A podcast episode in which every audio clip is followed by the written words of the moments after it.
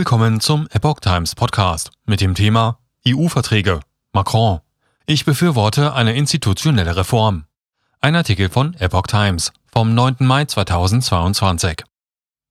Der französische Präsident Emmanuel Macron und EU-Kommissionspräsidentin Ursula von der Leyen haben sich offen für eine Änderung der EU-Verträge gezeigt.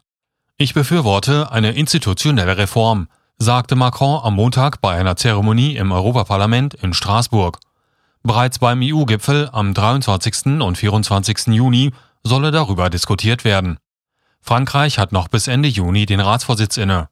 Von der Leyen sagte, wenn nötig, sollten die EU-Verträge geändert werden. Macron und von der Leyen reagierten damit auf die Abschlusserklärung der sogenannten Zukunftskonferenz für Europa.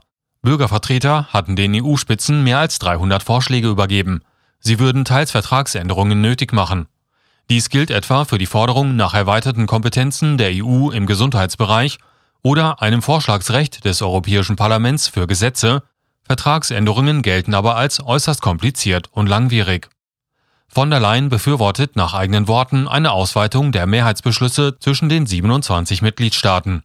Entscheidungen mit dem Einstimmigkeitsprinzip machten in einigen wichtigen Bereichen einfach keinen Sinn mehr, wenn wir schneller vorankommen wollen, sagte von der Leyen.